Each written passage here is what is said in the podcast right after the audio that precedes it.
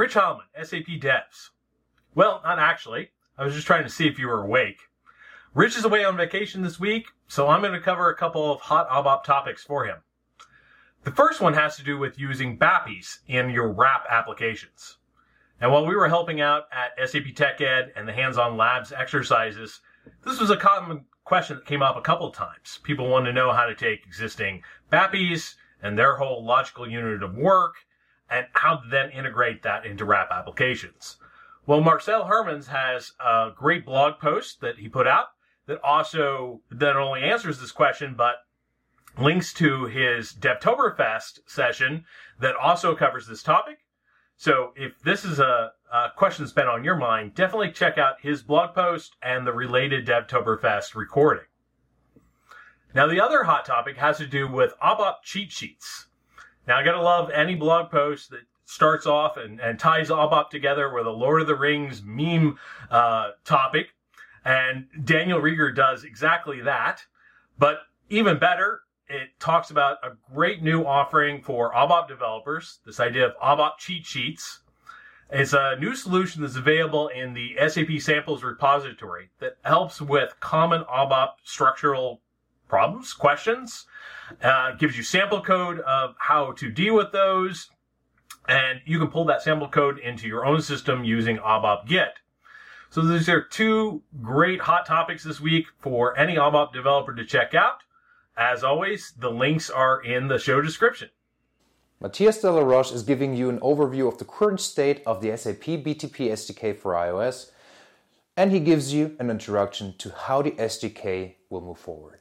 He lists key features like APIs for supporting all essential needs in modern business apps, Foundation, Fiori for iOS, integration APIs, OData offline, and online support to just list a few but also easy embedding of these frameworks through the Swift Package Manager, Swift Structured Concurrency for simpler network requests, and an open source ARKit framework are part of what we have today. Upcoming features are support for wearables like the Apple Watch, passwordless authentication, which removes the need for creating, managing, and storing complex passwords, but also the further development of SAP's own app library like the SAP Service and Asset Manager, SAP Mobile Start, SAP Warehouse Operator, and the upcoming SAP Ariba Shopping mobile app are on the agenda. If you want to get the full overview of all existing and upcoming features, check out the blog post linked in the description of this video. Hola, SAP developers. A new infrastructure as a service provider is now supported by the SAP Private Link service. The SAP Private Link service for AWS is available in beta. With the SAP Private Link service for AWS, you can establish a private connection between selected SAP BTP services and selected services in your own AWS account, meaning the traffic is now routed through the public internet but stays within the AWS network infrastructure. During the beta, it is initially available on the CF EU10 and CF US 10 BTP Cloud Foundry regions. Also, it supported connections to custom AWS endpoint services, as well as the following AWS services. S3, SQS, SNS, SES, and the RDS Aurora Data API. Check out Philip Becker's blog post to learn more about possible use cases, how you can get started. There are some nice tutorials included here, and what to expect after the beta.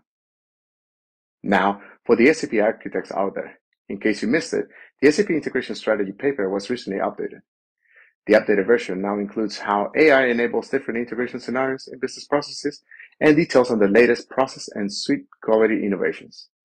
Check it out to learn more about the most recent integration highlights and how you can take advantage of SAP's integrated business processes.